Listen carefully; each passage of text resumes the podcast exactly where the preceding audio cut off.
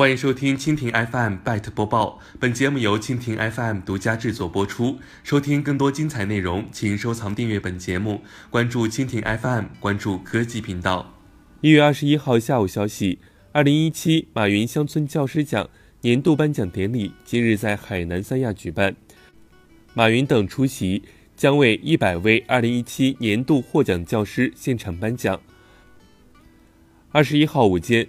马云乡村寄宿制学校计划试点沟通会暨企业家午餐会召开，现场八十余位国内知名企业家参与讨论并提出建议。马云在现场向企业家们倡议道：“政府在过去三十年做了很多努力，让几亿人实现脱贫，非常了不起。而企业家应该投入这场脱贫战役，在这个对企业家来说最好、最能发挥作用的时代。”尽到社会责任，鼓励大家为家乡服务，推动并校计划，参与校舍建设、校车捐助。马云公益基金会负责做标准、监督、落实，每年向公众汇报。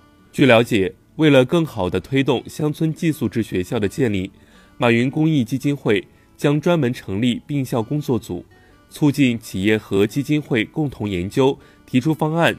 针对每个省份的实际情况，一点点推进。在座的不少企业家也有设立公益基金的经验，他们所关注的是如何更好地实现公益基金之间的合作，发挥自己的专长。对此，马云回应道：“在接下来的项目推进中，马云公益基金会会尽快推出公益平台，肩负提出标准和监管的职能。因为钱出去，还要有人把活干出来。”马云表示。